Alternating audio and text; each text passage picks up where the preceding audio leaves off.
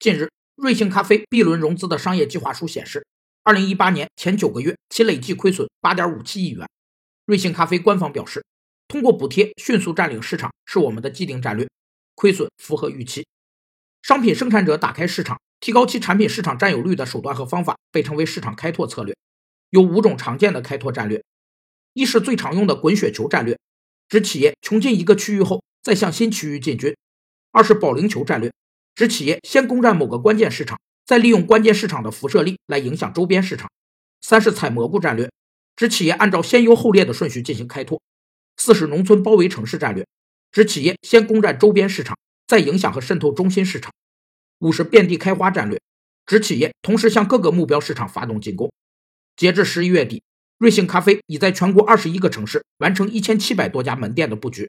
按照其开店计划，到二零一八年底。瑞幸咖啡将在全国开店两千家。